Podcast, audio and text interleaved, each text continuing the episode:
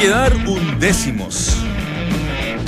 Claudio Baeza le regala camiseta a un hincha, supuestamente, de la Garra Blanca, para una rifa, lo que está penalizado por la NFP.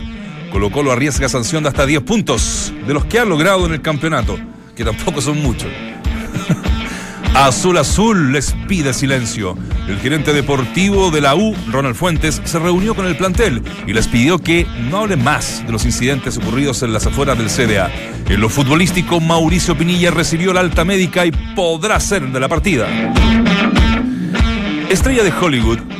Alexis Sánchez, tras anotarle al Milán, se fotografió con estrellas del cine mundial. ¿Qué tal? Tenemos video para más rato. ¿eh? El delantero del Manchester United compartió con Julia Roberts y Gary Oldman en California. Con Peter Lorris no, ¿no? Está en otra. Se vendió o será vendido sí o sí. Será vendido sí o sí. El Bayern Múnich aclara que Arturo Vidal resta un año de contrato al que no será renovado. El volante prepara la nueva temporada en Alemania y de momento no será incluido en los próximos duelos amistosos. Aquí comienza, entramos a la cancha en Duna 89.7.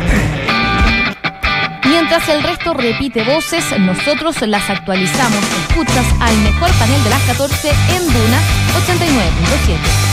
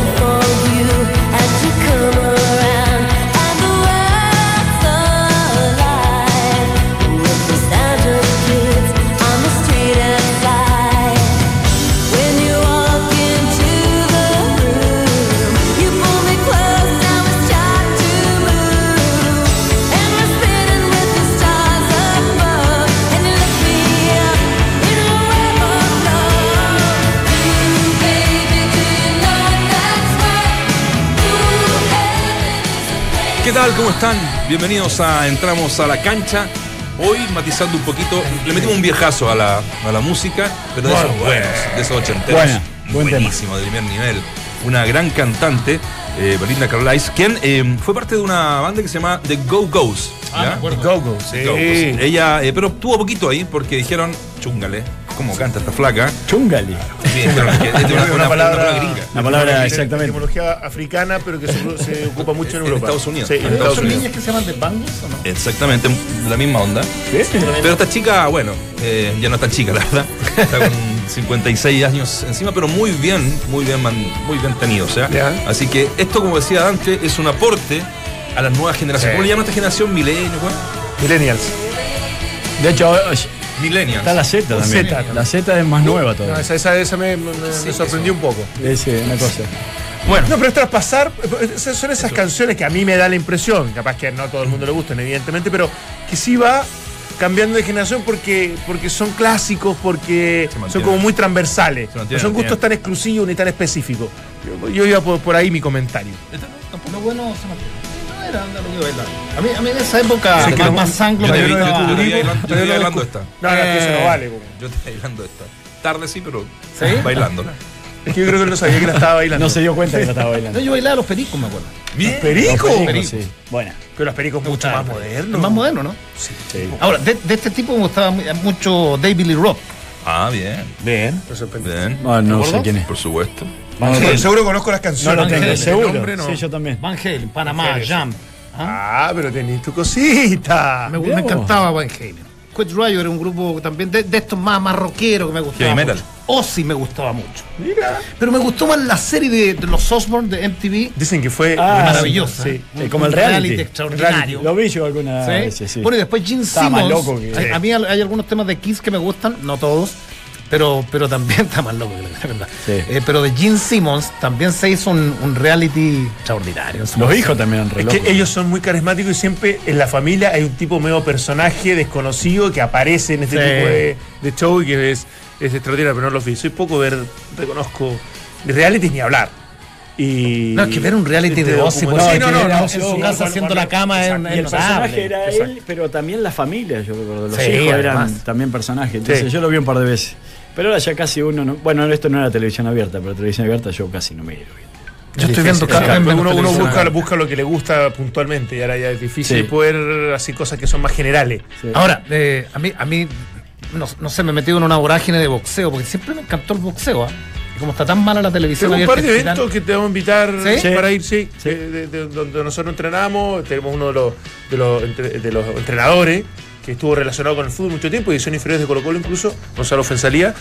Está de manager de algunos Ah, boxeadores y está organizando en el Club México, en, en Monticello, veladas boxeriles que son muy entretenidas. Yo a mí, a mí me parece que el boxeo, que en algún minuto estuvo bueno, en el submundo en, Chile, eh, no se autorizó, el colegio médico no Sí. autorizaba la. Muy la- mal visto. Muy mal visto. Muy mal visto. Yo creo que es un, es un deporte tan completo, primero, un deporte Impresionante. completo. Y, y segundo, ningún gobierno a mí me llama, lo que me llama la atención, habiendo, y esto lo digo en serio, habiendo tanto, como decía mi abuela, niñado, ah, pues antiguamente me decía niñado, sí. habiendo tanto tipo bueno para la ala, tan rápido.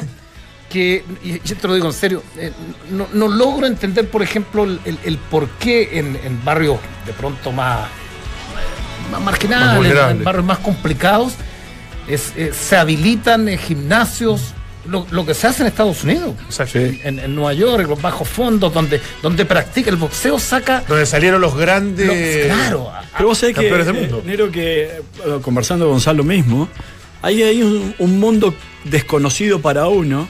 Yo desconozco, obviamente, si estos barrios quizás más, más humildes, eh, eh, hay, hay este, eh, gimnasios.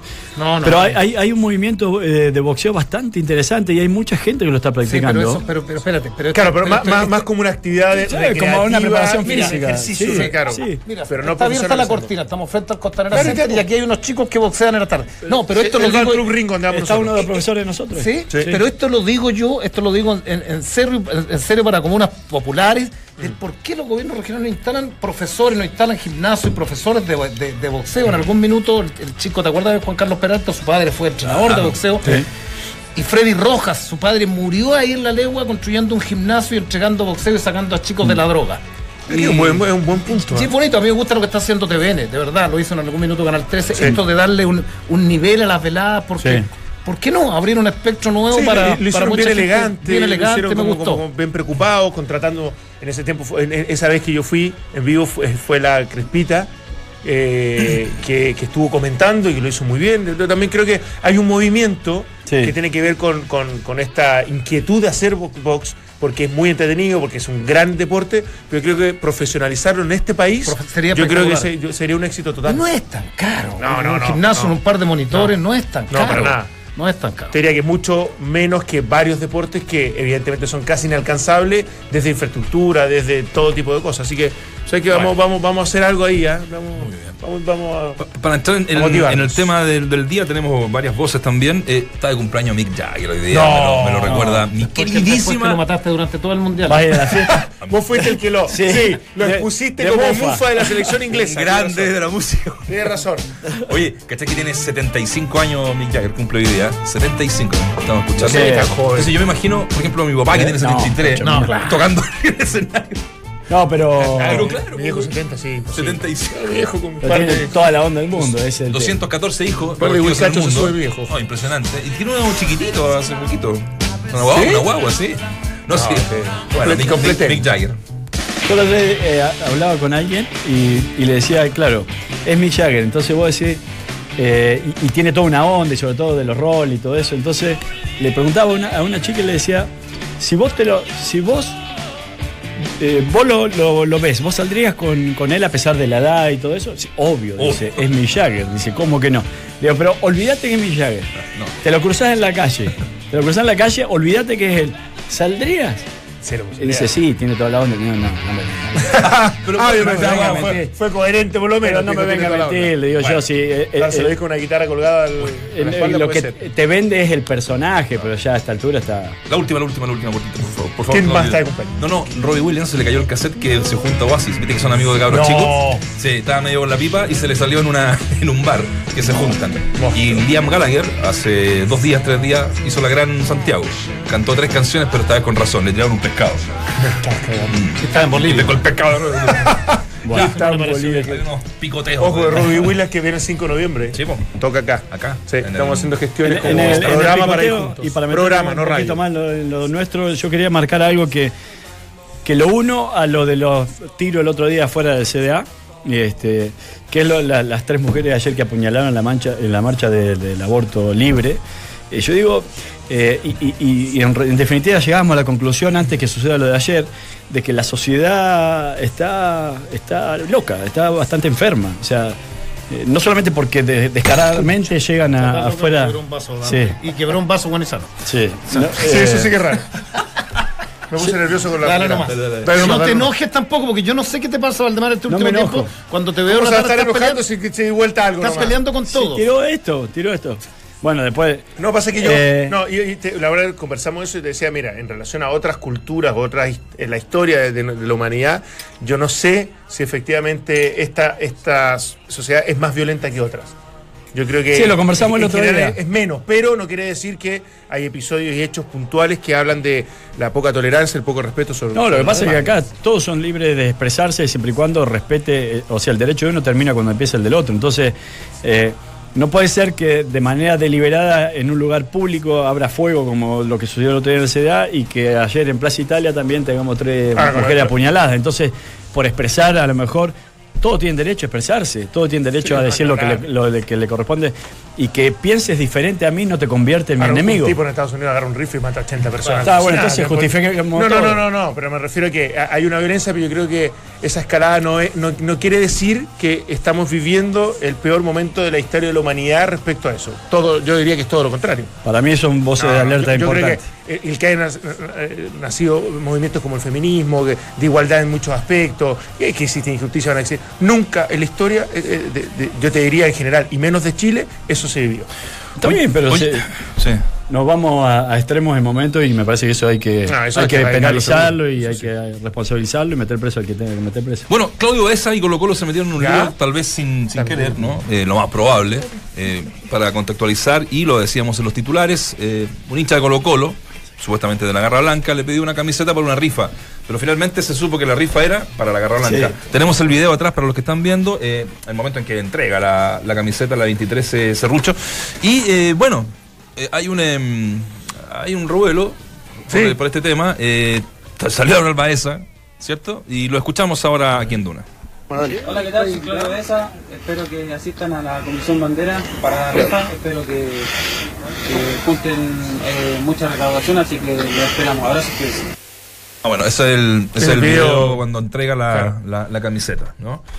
Eh, y está el Tito Tapia, invita a participar también a la rifa, ¿sí? Ah, el Tito Tapia también. Sí. Hola, soy el Tito Tapia y quiero invitarlos a todos a que participen por la rifa de esta preciosa camiseta de Claudio Baeza para ayudar aquí a los, a los chiquillos por, una, por la obra. Comisión Bandera. Bien, Comisión Bandera, para todo lo que viene. Así que apoyar, a ponerse y, bueno, felicitaciones para que se la gane.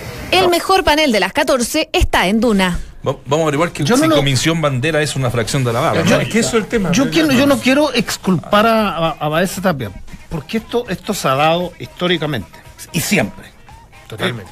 Y, y- y- y los jugadores van y regalan y no saben dónde va a llegar o te hacen leer un texto y suele y suele pasar. El tema es el desconocimiento y no tienen por qué los jugadores, a mí me parece, ni el cuerpo técnico saber este tipo de cosas que está penalizado. Es más, yo no lo sabía, me declaro ignorante. Acá, acá con esta profesionalización de la actividad, yo creo que también venía de la mano el profesionalizar ciertas actividades paralelas al fútbol, como un buen coordinador. Un, un buen, co- un buen coordinador, un buen presidente, un tipo que, que- que- que- que supiera al revés y al derecho la, la- la- la letra, los reglamentos y el espíritu de todo esto. Eh, me, me- me salto un reglón. Eh, ¿Cuántos clubes le pedirán a la comisión arbitral que o, o sabrán que los árbitros pueden dictar charlas sobre el reglamento, que se hace muy poco. Esto yo lo he hablado con el propio uso, muy pocos clubes lo piden. Entonces, Tú, tú dices para capacitarse, para que estas cosas no ocurran. Claro, pero esto, esto si, si los dirigentes de Colo Colo, porque esto no es nuevo esta ley, ¿no? el, el artículo 66 bis no es nuevo, es bien ambiguo, o sea, no es nuevo. Debió haber estado en conocimiento de los jugadores, a- a- a- pero hace mucho tiempo. Ojo, no se puede regalar una camiseta, una camiseta, a- porque sabéis que además el artículo habla a un simpatizante Ah, pero, de tu equipo, espérate, Ya. a un hincha de tu Tengo la equipo. información de quién es la comisión bandera. pero, eh, Espérate, ya- ya- Sí, no, ya quiero, terminar. el no, artículo dice, que sepan que está el se prohíbe a todo club o sus directores, administradores, representantes legales o funcionarios contratados bajo cualquier modalidad realizar dolosa o negligentemente cualquier contribución pecuniaria o en especies. ¿En la camiseta es una especie?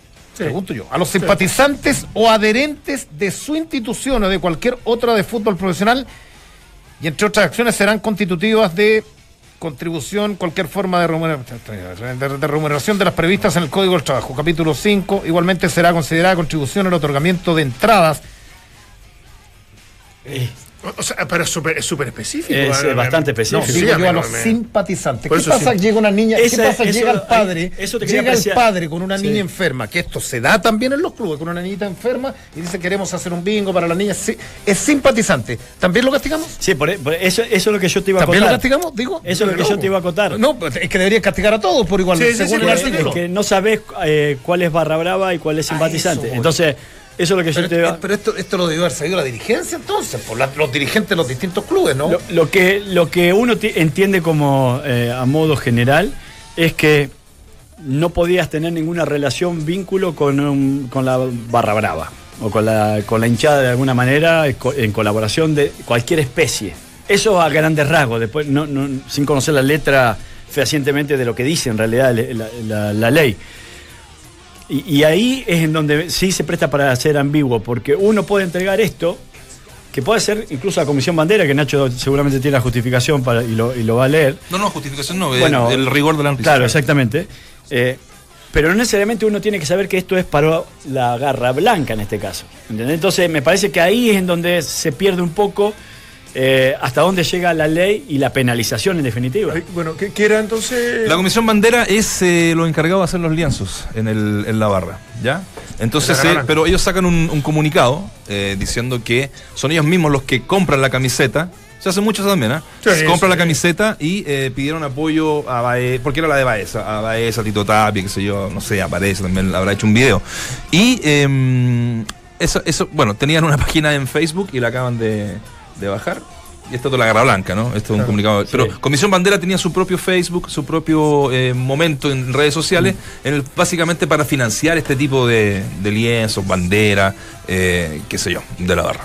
Y yo creo que la bajaron porque hoy día, en declaraciones que seguramente vamos a escuchar, el propio Aníbal Moza se no, estos son regalos, no, no, no, no, no es que nosotros la, la- la hayamos vendido. Entonces hay una tergiversación Claro, claro. también y yo creo que Manipulación la- un poco para la que- publicación. Ahora, lo que me dicen también es que tienen un registro en Colo Colo eh, de las camisetas y se las cobran a los jugadores cuando las regalan Sí, sí. y que no tenían registro sobre la camiseta en cuestión. Es así, eso se hacía No, en todos los clubes. Todos los clubes tú cambias en el partido y después te lo descuentan por planilla. Pero lo que voy yo es que si esto existe y que si tú estás corriendo el riesgo de que definitivamente tú, tú le des un regalo a alguien y eso pueda ser constitutivo de, un, de, un- de, un- de alguna, alguna cosa ilegal, no pueden entrar los hinchas entonces al, al Ese club. es el tema, hay un tema más de fondo. No pueden entrar. Por Entonces, eso porque digo. si, si no puedes generar ningún lazo bajo ningún punto de vista, no Por puedes eso entrar digo que es responsabilidad de los dirigentes. Si los dirigentes, los dirigentes sabían de este reglamento, no puedes permitir desde Claro, ningún punto claro. de vista la visita Tiene una charla de capacitación Claro, para la muchachos. visita Esto de los es hinchas a los entrenamientos. Porque se da esto, o se podía dar esto. Ahora, ¿qué pasa si Baeza está, te estoy inventando, cualquiera, en, en un mall paseando y viene un tipo y te dice, ¿sabes qué? Voy a hacer un bingo y necesito que por favor me la firme y un video, Un para, video, para claro. apoyarlo? Es, es lo mismo, entonces yo creo que es, es dema- demasiado delgada la línea. a eso voy, es, muy muy, es muy, muy amplia, es muy amplia, no sé. Eh, porque- O, o sancionamos a todos Claro. o a nadie, digamos, no sé.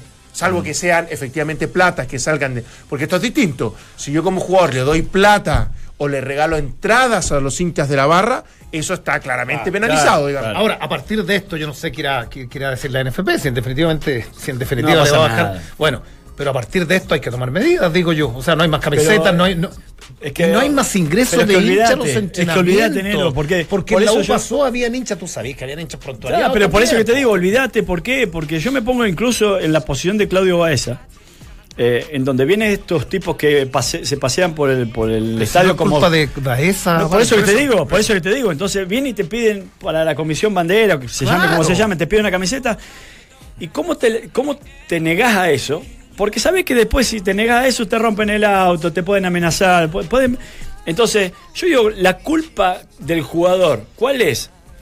Haber jugado bien al fútbol y estar ahí. Esa es la culpa del jugador. Después, y acá en donde yo lo uno con, con lo anterior, que con lo cual me, me metía en el programa, es decir, eh, si acá el tema es, es otro, o sea, es el gobierno, es la sociedad, es la ley en definitiva que permite que estas personas estén libres y tengan acceso a armas, y tengan acceso a amedrentarte, y tengan acceso a, a lo que hemos visto en el último tiempo. Eh, y después quedas expuesto por jugar bien al fútbol, digo yo por Claudio Baez, incluso por Tito Tapia ser técnico, quedas expuesto a, a no poder decirle Ahora, que no. mis- yo tengo una cosa, yo tengo mis serias dudas, con todo respeto, que blanco y negro y azul azul no le regalen entradas a los hinchas de, de Garra Blanca y la U. Y los Pero dos. Tengo mis serias dudas. Sí. O sea, perdón, me- me- No, no, que tengo Yo- serias dudas de que. yo creo que yo, yo creo no es un vínculo a lo mejor formalizado, lo que tú quieras, pero que azul azul y blanco y negro le regalan entradas Absolutamente. a los Sí, hinchas para entrar, no tengo ninguna duda. Absolutamente. Ninguna O sea, duda. eh, es más, alguno, alguno- algún hincha de la U me ha dicho que estaba en tribuna, Marquesina sentado con dos ex líderes de la, de la barra de la U, hablando, sí, mira, en realidad, no, ¿cuánto, ¿cómo te fue la venta de camisetas, de banderas que hicimos acá, allá, para desde la autogestión? No me Pero si la misma gente No de, de- de Azul Azul, con esto de los tiros, que cuando entran y este y bueno, son atendidos Espérate. varios de ellos adentro, los tienen empadronados. No, espérate, la y por lo tanto, si están empadronados, saben si tienen antecedentes. Pero en la misma declaración. Entraban y pero espérate, en la misma declaración que da Johnny Herrera cuando le responde a, a Paredes, señala.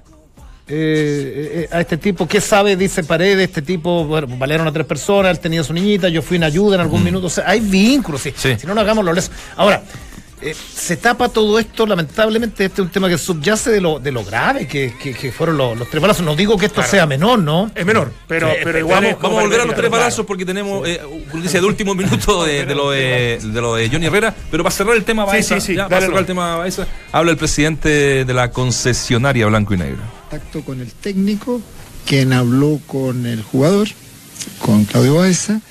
Eh, este le señaló que él no había regalado camiseta y por lo tanto recurrimos a conversar con el coordinador del primer equipo, quien lleva, tiene a su cargo el control de las camisetas que los, eh, que los jugadores retiran para regalar y, hacer los descuentos correspondientes.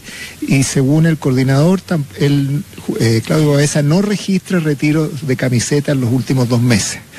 Hasta ahí la información que hoy día disponemos eh, sobre el particular. Obviamente vamos a procurar eh, formarnos un cuadro más general de esta situación, que en todo caso eh, creemos que debiera, debiera solucionarse de una manera favorable, porque pienso que no tenemos por qué no creerle al jugador en lo que ha señalado y aclarar bien esto para que no quede lugar a duda de la- de- en cuanto al interés de- del club de cumplir con todas las normas que regulan la relación del club con las barras. Gabriel, pero recién eh, Aníbal Mosa declaraba que era una práctica recurrente que se le regalaran camisetas a hinchas para distintos fines sociales. Sí, efectivamente, efectivamente pueden, como digo, especulando, pueden haber confusiones sobre ese tema, pero en definitiva sobre el caso particular la información que tenemos es esa. Pero usted no, que un dirigente de Colo Colo reconozca esto, que es una práctica habitual, ¿no le parece que eh, no beneficia la situación que están viviendo? Mire, la verdad es que no, que no hay que confundir las cosas. Aquí se está hablando de un regalo de camisetas con ciertos propósitos. Y hasta ahora el jugador lo que nos ha señalado es que no lo ha hecho.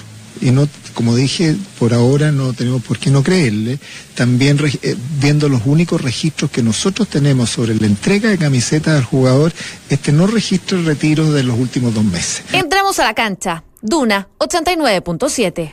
Voy, qu- quiero decir una, un- una cosita, así como eh, Dante decía, yo no creo que, que se hayan disuelto estos vínculos, yo no lo creo.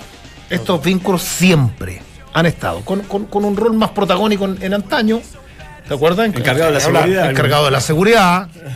eh, digamos, no, encargado de la seguridad, Pancho Malo ahí en el Monumental, tú llegabas, ya lo hablaba, con, coordinaba todo. ¿Pancho Malo? Claro, ¿Tenía estacionamiento? Tenía estacionamiento, tenía un Sí. A él ahí. le pagaban para que la Sí, barra claro. no eh, registrara problema. problemas. Eh, y el señor Ruiz Tagle, yo no puedo decir fehacientemente que tenía vínculos, pero en, en algún minuto y en, en- en un viaje a Brasil, donde me toca ir por una radio enemiga, eh, bueno, no, no, no. Y bajo a tomar desayuno. Yo estaba en el mismo hotel, coincidentemente, la prensa estaba en el mismo hotel donde estaba Colo Colo, en Sao Paulo. Bajo a tomar desayuno, no, no es bueno que no diga, pero salí a fumar un, faso y había muchos hinchas de, de Colo Colo en las afueras de- del hotel. Bueno, entro a tomar desayuno y está don Gabriel Ruiz Tagle. Las mesas contiguas habían tres o cuatro líderes de la Garra Blanca. Vuelvo a fumar después del desayuno y le digo a varios de ellos, y ustedes pensando que, que no podían estar en un, en un hotel cinco estrellas del- por el balón, ¿no? Obvio. Y digo, ¿y ustedes muchachos dónde están? ¿Por qué uno conversa? Hinchas de la U, te topas con ellos, de la selección. No, estamos acá, estamos alojados acá. Curioso, ¿no? Bastante. Eso fue en la, en la- en la- en la administración anterior. Nad- nadie me puede decir que, que no hubo vínculos los tiempos Ruiz Tagle con la barra. po. El Lo que pasa es- que prescribió de manera Pero- i- irrisoria. ¿Te acuerdas que, que lo, habi- Claro. lo habían acusado de algo? No, no, pero en realidad a, la- a las dos semanas esto prescribe, así que no se puede seguir con, un- con un- con una investigación. Fue, fue para dar risa en ese Ahora lo que, di- lo, lo que dice Moza, lo que, lo, lo que, o lo que dijo Moza a mí me parece Es es, bastante amplio, es cierto. Es Él, cierto. él- él lo niega, dice, muchachos, acá vienen y en todos los clubes vienen organizaciones, acá que una, que una Sí, camiseta, que el bingo. Es una manera de disimular el, eh, el error de alguna, manera, de alguna forma, porque hasta incluso el no descuento por planilla al cual hacía alusión Ruiz Tagle, eh, bueno, Pero ¿cómo podés haber regalado una camiseta de la Más allá del castigo, parte. no. ¿Cómo cortamos esto? Definitivamente que, que no Es que no lo podés ningún cortar, hincha, que- pero- que no, que no pero que vos- ningún hincha. pero que no- yo pero no porque no hay nunca, segu- no hay yo no he visto nunca una práctica del Real Madrid, Marte, y cortemos los ahí banderazos lo- también. la de seguridad miden dos metros. Pero si acá se autorizan banderazos. y Es gente preparada para, para, para tratar con este tipo de delincuentes. De alguna manera la- eh, eh, hay gente especializada acá. Vos vas a cualquier estadio y el que te hace contro- eh, el único que controla, entre comillas, o que te entrega cierta seguridad, el que hace control de identidad, que es un tipo que, que, que- que es un jubilado a veces, Espérate, o será joven, pero no En tiene ningún recurso. se da que los jugadores, ustedes conocen las, las canchas interiores, los jugadores terminan la práctica y tienen que hacer un recorrido abiertamente con mil hinchas para llegar a vestuario. ¿Por qué te crees que Carlito Muñoz le pasó la cuenta a Paredes eh, eh, en, est- en esta- estas declaraciones que hizo el otro día, diciéndole que lo dejó solo cuando a él lo, lo apretaron lo de la garra blanca? Porque a Carlitos Muñoz sí que lo dejaron solo. Y lo que pasa es que es un tipo muy educado, un tipo que, que de- de- con una altura de mira realmente increíble. Y hasta declara que no le va a gritar el gol si le hace el gol a Colo Colo si algún día eh, juega contra Colo Colo nuevamente. Pero lo dejaron solo, absolutamente solo. Yo creo que sigue Muñoz. habiendo Para, para seguir con este tema, muchachos, que está interesante y que es, eh, está, digamos, en boga, estamos con el ex coordinador de Estadio Seguro, Eduardo Vergara. Eduardo, ¿cómo estás? Primero, agradecerte el llamado. Hola, ¿cómo están? Buenas tardes. Gracias por la invitación a conversar. Aquí estamos con un tema que, bueno, tú lo viviste durante dos años, ¿no? Y que eh, no tiene vuelta atrás con este incidente que ocurre el otro día en el CDA, lamentable, con declaraciones también lamentables de algunos jugadores. eh, eh, ¿Cómo lo viviste primero que todo en, en esa época y cómo lo estás viendo ahora desde afuera? Ah, yo creo, yo estaba escuchando además atentamente lo que ustedes comentaban y creo que aquí hay una serie de aristas y problemas que son mucho más profundos y mucho más complejos que lo pasó lo que pasó fuera del CDA. Sí. A mí me tocó estar dos años a cargo de la coordinación de Estadio Seguro y después pasé a ser jefe de seguridad pública. Entonces, pues, la continuidad de estos temas eh, delictuales eh, y de crimen organizado, que en el fondo es de lo que estamos hablando, es un desafío tremendamente grande para el país. El problema es cuando se te cruza con el fútbol. Eh, yo escuchaba que ustedes también hablaban, y, principalmente por esta polémica de las camisetas, es la relación que existe entre los hinchas y jugadores, entre los hinchas y el club, entre los barristas y el club, entre los barristas y los jugadores, todo el historial de extorsiones que, que, que hemos visto, o sea, cuando nosotros evaluábamos cuáles eran los cambios que teníamos que hacer a la ley de violencia en los estadios para mejorarla, la gran, el gran problema que teníamos es que si poníamos castigos grandes para el club en caso que entraran bengalas o que hubiese violencia en la galería o en cualquier parte del estadio, es que los mismos barristas lo usaban como mecanismo de extorsión, llamaban a los- a los- al, al presidente del club, eh, o a los jugadores les decía, mira, si es que tú no cumples con esto, si tú no me das esto, yo voy a prender una bengala o la voy a tirar a la cancha y te van a par- parar el partido y te van a suspender una fecha.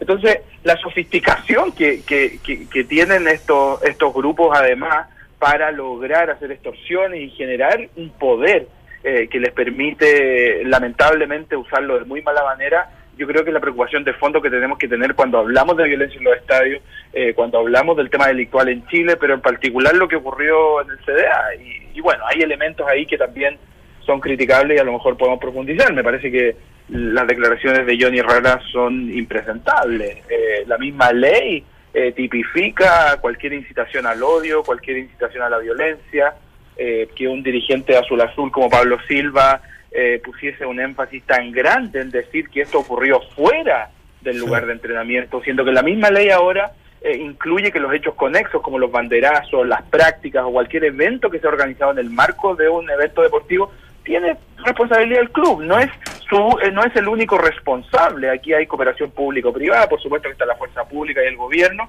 pero tampoco podemos andar por la vía haciéndonos los lesos, especialmente con negocios tan lucrativos como son para algunos eh, el fútbol. Claro. Yo dejo con el panel a propósito de lo de Johnny Herrera, que Cámara confirma que Pistolero del CDA andaba con camiseta de la, de la Universidad de Chile. Eh, un registro que complica un poco a, Johnny Herrera porque va a tener que declarar y, bueno, no se le viene, no se le viene fácil la cosa, muchachos. Eduardo Solodarte y preguntarte, mira, si hay una, capa- capaz, que de manera injusta, y ahora está un poquito más de lejos, que, que- ha tenido cierto desprestigio a nivel eh, de la gente, es Estadio Seguro. Tú, hablas de Estadio Seguro y como que la gente automáticamente dice, no sirve, no funciona, no coordina nada, eh, en realidad si no existe carabinero, esto jamás va a funcionar y obviamente la ley de en los estadios pasa un poco lo mismo, impunidad permanente, y siempre está el caso del partido de Santiago Wander con Colo Colo cuando hubo una batalla campal. Ahora un poquito más de afuera, eh, eh, ¿Ha existido cierta eficiencia? ¿Cuáles son los problemas que han tenido? ¿Se puede cambiar esta visión de lo que tenemos un poco respecto a Estadio Seguro? A ver, lo primero es decirte que yo estuve dos años en Estadio, Estadio Seguro, después migré a, a- a la, a la División de Seguridad Pública Sí. y cuando me fui de Estadio Seguro exigí que me dieran una medalla al- a- por mi valentía y por, por, el, por lo difícil que fue. O sea, es una pésima marca, dolores de cabeza permanentemente, Me lidiar no solamente con intendencias, gobernaciones, clubes y, y los diferentes egos que, que también conviven en el fútbol y a eso añádele el factor de violencia. O sea, es un tema bien complejo. Siento que obtuve un doctorado. Pero, pero, pero yendo al tema de fondo, mira, eh, durante, eh, desde el inicio del Plan Estadio Seguro, que, que lo inició el presidente Piñera, lo continuó la presidenta Bachelet, eh, y ahora continúa también bajo el, el, Piñe- el, presidente Piñera en su segundo mandato, han habido logros bien importantes. Yo creo que a pesar de que a lo mejor no se hizo todo lo que se podía hacer, no se hizo de la manera correcta, te quiero dar algunos datos. Eh, por ejemplo, la presencia policial, la presencia de carabineros de Chile en los estadios bajó en un 42%. Para muchos eso es un problema, para muchos es un buen titular decir que los carabineros se fueron de los estadios. Pero se bajó el aforo también, pues, Eduardo.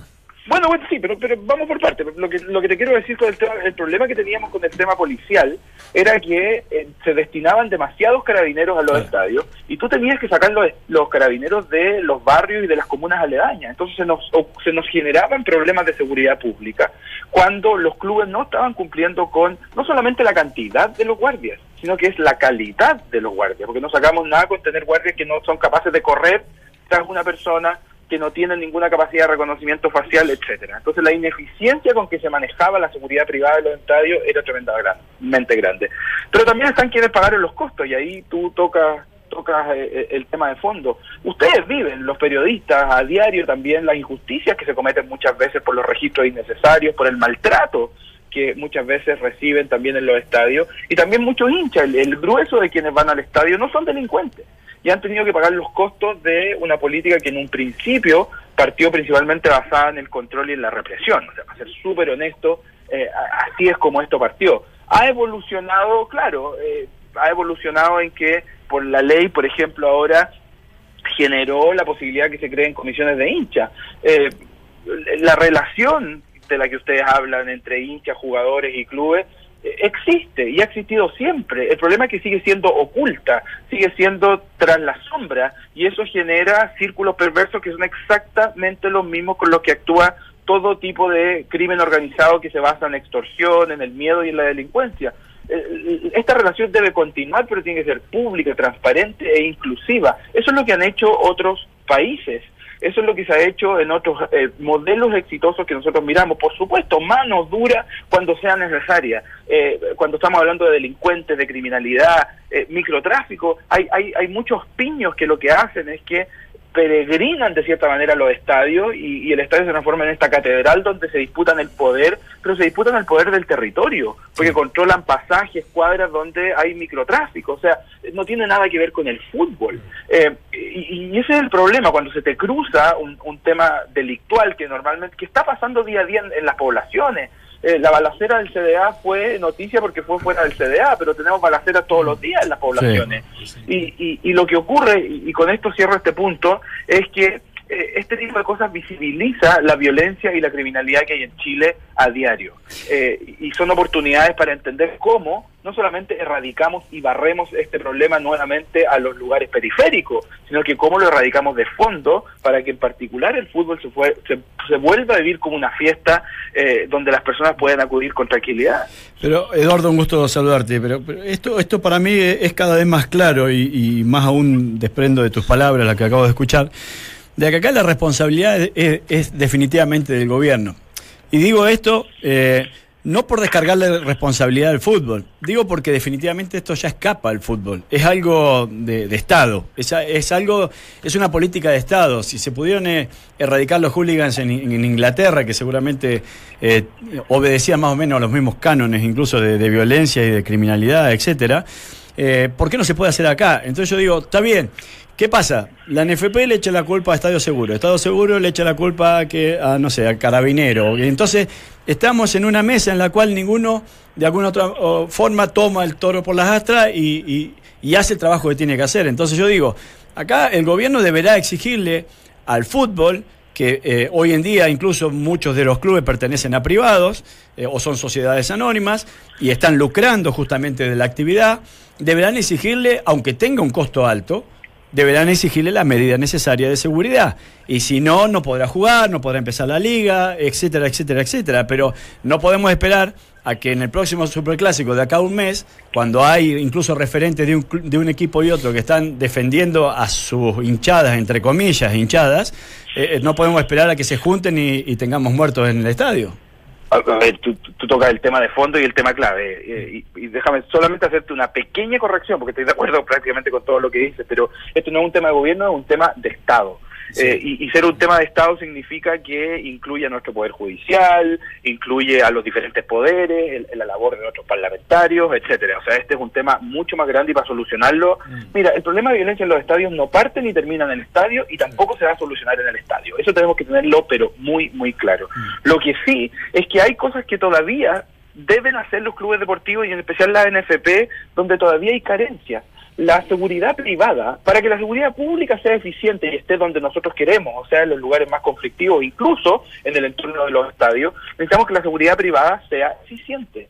No hay especialización de los guardias de seguridad. Muchas de las empresas que entregan el servicio, la verdad que es un chiste. Tú llegas, a mí me tocaba llegar temprano a los estadios, una o dos horas antes, cuando eh, recién la, los policías se formaban, y tú tenías operativos policiales que costaban 70 millones de pesos al Estado con un estadio monumental, que corríjanme ustedes, pero por lo que entiendo puede llegar a recaudar prácticamente un millón de dólares cuando está lleno, ¿no es cierto? Sí. Entonces tú decías, ¿por qué yo, yo como, como contribuyente tengo que poner 70 millones de pesos a una actividad privada que no lo está haciendo bien? Porque es diferente cuando lo hacen bien, porque cuando hay buena seguridad privada, los recursos policiales se pueden usar con mayor eficiencia. Exacto. Falta tecnología, falta profesionalismo, faltan guardias de estadio, de deberíamos tener guardias que puedan correr en la cancha. Si hay, hay, veces que te da vergüenza cuando antes entraban con un lienzo a la cancha o alguien hacía invasión de cancha y los guardias se caían en el suelo. O sea, la ineficiencia de la seguridad privada es tremendamente grande. Pero volvemos al punto de fondo que es el que tocas tú. El problema de la delincuencia en Chile... Eh, mira, no vivimos, vivimos en el segundo país más seguro del hemisferio. Eso hay que tenerlo claro primero para que pongamos esto en perspectiva. Pero no vamos a lograr nada si solo tenemos represión y control. Si esto se soluciona este fin de semana en el estadio o en el clásico en unas semanas más, con más carabineros, más palos, más represión, porque estamos todos paranoicos que las amenazas entre los piños o entre las barras son tan grandes que vamos a tener poco menos que una catarsis de seguridad en el estadio, vamos a terminar con más violencia. Y eso es lo mismo que ocurre en los operativos policiales que están tomando lugar ahora en algo que, que, que, dirige el gobierno. Van 22 mil personas detenidas. El grueso de estos detenidos son detenidos por hurto, detenidos por microtráfico o por delitos menores, no por los delitos que generan mayor violencia. Entonces, lo que hace esto es que contribuye a estos espirales de violencia que se expresan en nuestros barrios, que se expresan en nuestras periferias, donde hemos aislado y barrido con el problema, y de repente ocurre fuera de un centro de entrenamiento. Entonces, eh, eh, creo que es, es, tremendamente relevante no hacerse los lesos. Me parece también irresponsable lo que dijo la intendenta metropolitana. La intendenta no puede decir que este es solo un caso policial, porque aquí hay responsabilidades de jugadores, hay responsabilidad del club, hay puertas y portones que se abren en los centros de entrenamiento para que entren los hinchas, hay regalos que se les entregan a los hinchas, tú miras los palcos de honor, tú miras eh, las tribunas más caras de los estadios y todavía ves personas que tienen prohibición de ingreso a los estadios, prohibición de ingreso a los estadios y ahí están sentados con entradas de cortesía. Las empresas de celulares, de bebidas, de cerveza que tienen estas cajas de honor, ¿no es cierto?, donde caen cuatro o seis personas que son como estos palcos eh, de la ópera, bueno, tú miras quién está ahí, te das cuenta que hay muchos barristas y delincuentes que tienen historial que no deberían estar dentro del estadio. Entonces, entonces hasta que esto no se regule, hasta que esto no termine, vamos a terminar con un problema que lo que hace es que simplemente eh, explota una realidad delictual que ya tenemos en el país.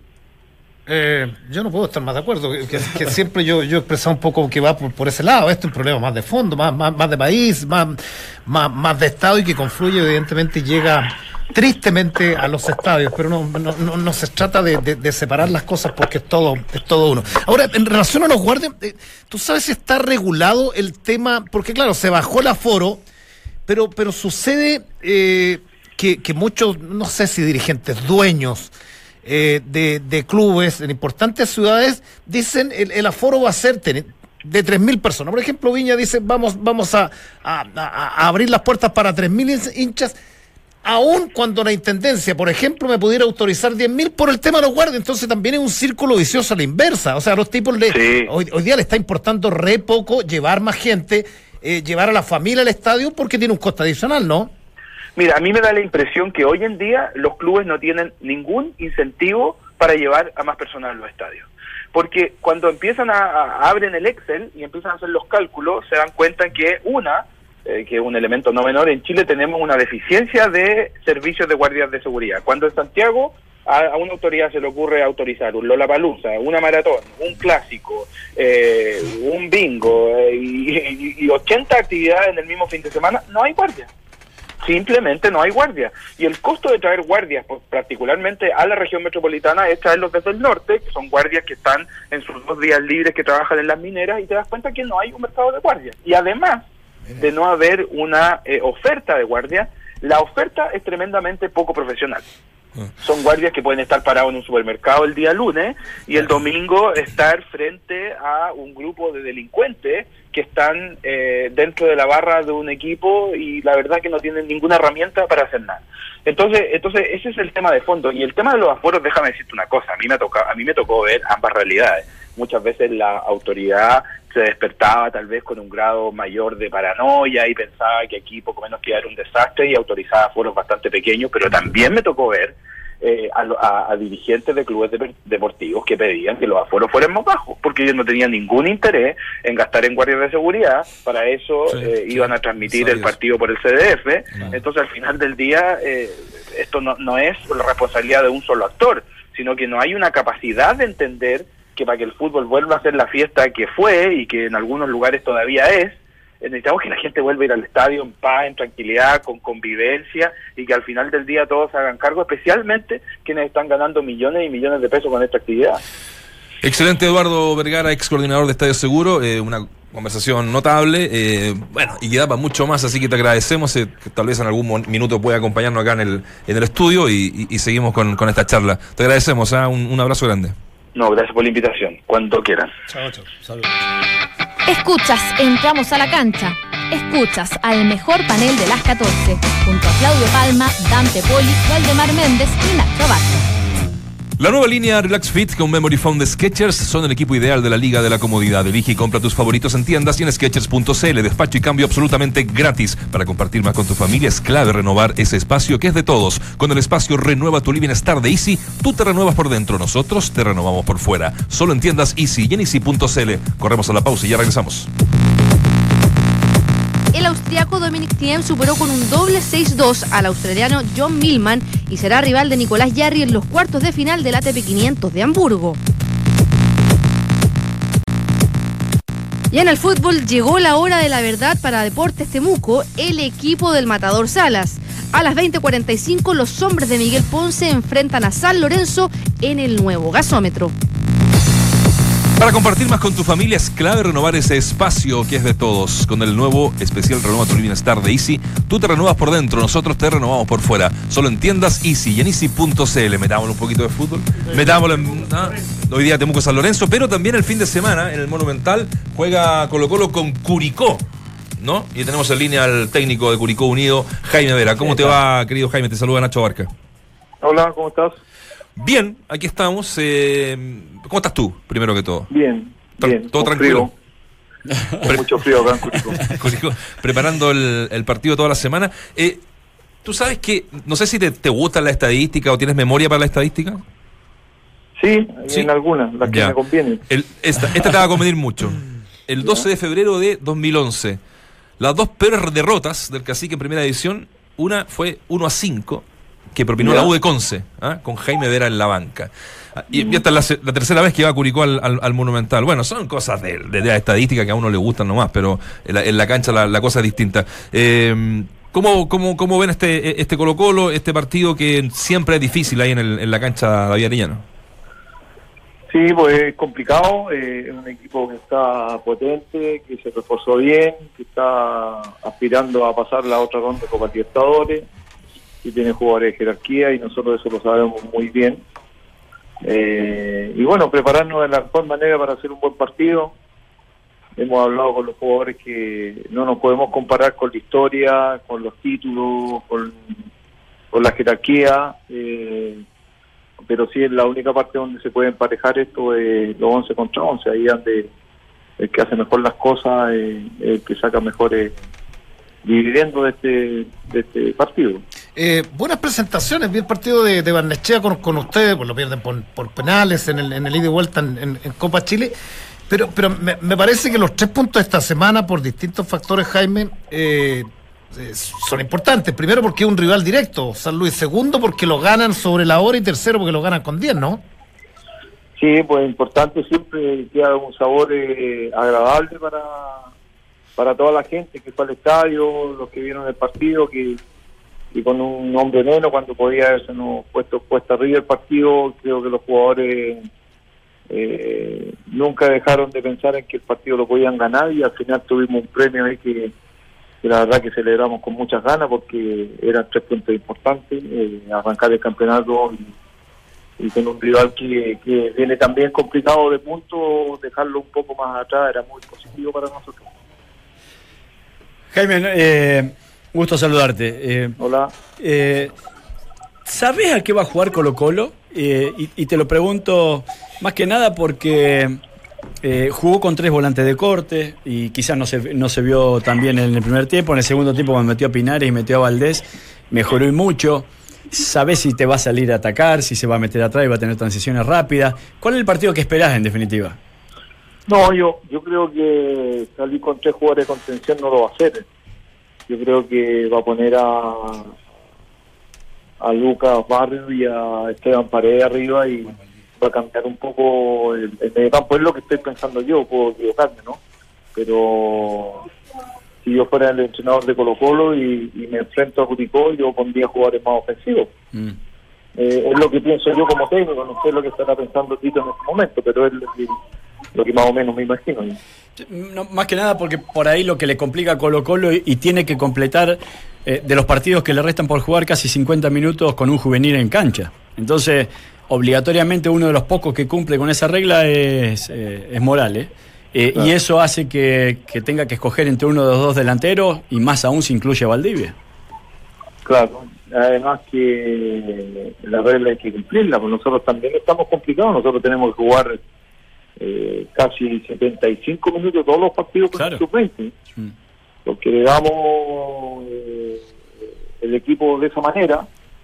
Eh, bueno, pero también es importante para que los jugadores jóvenes se preparen y tengan la oportunidad, así que creo que, que es positivo a la, a la vez. Puede ser negativo de una manera y positivo de otra. Entonces, estamos tranquilos porque los, los muchachos acá jóvenes tienen buena, buenas condiciones y esperemos que, que se puedan desarrollar de, la mejor manera. Y Jaime, ¿te encontraste en, en- en tu llegada a Curicó con, con un plantel que te permite desarrollar tu idea de juego? ¿O te vas a tener que adaptar un poco, más encima con la presión de, de- de que hay descenso en este torneo, y, y- jugar de una manera, no sé si más conservadora, o atendiendo un poco a que efectivamente los recursos no son todos los que uno esperaba para poder eh, efectivamente eh, llevar adelante tu, tu idea de juego permanente, digamos? No, me encontré con un equipo, bueno, mira, cuando yo estaba sin trabajo veía los partidos y, y uno de los equipos que me gustaba era este. Yo decía, Curicó ha tenido ha tenido muy buenos partidos, lamentablemente no no, no ha abrochado los los resultados porque tuvo ocho empates, de los ocho empates podría eh, fácilmente haber ganado dos o tres y, y sin ir más lejos iba ganando 3-0 con Antofagasta y terminó perdiendo 4-3. Entonces, pero yo le veía, le veía condiciones, le veía eh, recursos futbolísticos y cuando se me ofreció la oportunidad de venir acá nunca lo dudé porque eh, me parece que, que los jugadores que están eh, son de buena calidad, tienen buena técnica y tienen ganas de ganar algo importante, así que me parece que, que no me equivoqué en, la elección del equipo. Jaime, te jugás un partido especial porque, y esto lo sé de buena fuente, cuando se reunían con Tito Tapia estaba casi vos en la otra oficina y prácticamente si no aceptaba uno eras vos. O, eh, en cierto modo te faltaron un poco el respeto ahí. Y, y, ¿e- ¿Es un partido especial para vos? Es que jugar contra Colo Colo siempre es especial, especial eh, de, de- del hecho de que yo haya nacido en el club, que tenga muchas amistades todavía ahí, que, que la gente me identifique mucho con el club también eh, lo hace más especial. Ahora cuando se me dio la oportunidad de ir eh, a conversar con la directiva, yo sabía que Tito iba a conversar con ellos porque cuando yo me senté en la oficina habían dos carpetas, una mía, una presentación mía y la de Tito Tapia, entonces yo sabía que, que uno de los dos iba a ser elegido. Ahora, no sé si había sido elegido antes de, de que yo hiciera la presentación o no, o que, o que ya estaban convencidos, pero esa es una anécdota dentro de, de lo que pasó en, en esa oportunidad. Bueno, Jaime, te agradecemos estos minutos cuando entramos a la cancha. Nos veremos ahí en el estadio el fin de semana. Mucho éxito en este, en este partido y bueno, en el proceso que estás eh, arrancando. Bueno, muchas gracias, un abrazo para todos. Abrazo, Pillo.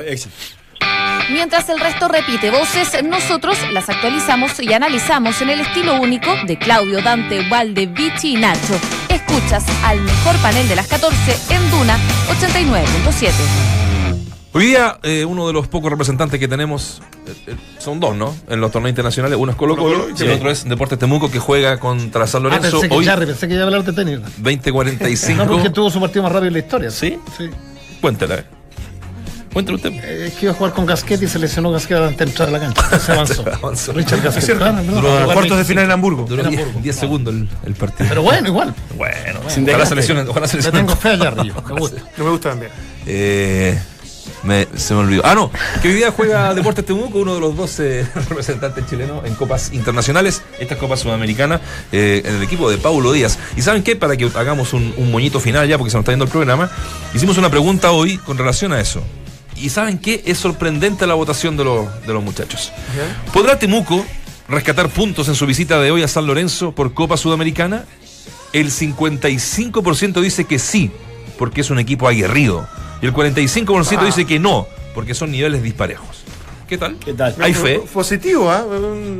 No, esa foto de atrás. Julia Robert con Alexis. Impresionante. Sí, sí, sí. Y decía, ¿quién habrá pedido la foto a quién? Para mí, Julia Robert y Alex. Qué linda que sea. Con todo lo que significa. Julia Robert. Tú decís que ella, a él. ¿Tú dices que Sí, Julia porque- Roberts sabe quién es Alexis Sánchez? Yo creo Sí, que sí. totalmente. Guille me contaba una anécdota eh, de que fue al Real Madrid Julia Robert y esperó a los jugadores Ah, ahí con sus ¿fut- hijos. futbolera? Con sus hijos lo esperó afuera a los jugadores para sacarse una foto. Ah, Entonces, o ellos sus hijos. De, Claro. joven. Oye, ¿cuántos equipos ingleses? Este este es un torneo que están jugando en Estados Unidos, ¿no? Sí. Hay billete parece en Estados Unidos. O sea, Digo, no, sí, no. todo. Llevan a los mejores equipos Sí, del mundo. están los el mejores equipos el del mundo. Bayern, eh. El Bayern, pero- Oye, Perdió el sí que City. era capitán eh, Bravo. Perdió, perdió Sí, el, sí. perdió el City, ¿no? El otro día sí. Claro. Eh, pero hoy estaba jugando de vuelta. Alexis marcó el- dos goles de penal en la definición. Sí, sí, sí, sí. el 1-0. Pero Parcial lo, bueno que pudo, Milan. lo bueno que pudo entrar a Estados Unidos, eh, jugar Sí. estos partidos amistosos que era importante para empezar este, esta nueva temporada con el Manchester United. ¿Con qué película recuerdan a Julia? Notting Hill me Sí. gustó mucho a mí. Buena. Y eh, la con Richard Gere, la, la primera más gran Mujer bonita, ¿no? sé, mujer bonita. Claro, Sí, sí. mujer Oye, bonita. pero está más joven que en esa época, que es mujer bonita. Sabe que se ve. Sí. ¿Será ella? No, Hemos empezado a hablar, será una tiró un poquito, pero, foto pero bien. Bien. Un poquito. Nah. A lo mejor un filtro. ah, Hoy, ojo, hay unos filtros sí. que rejuvenecen un montón, ¿ah? un montón. Yo no los he ocupado,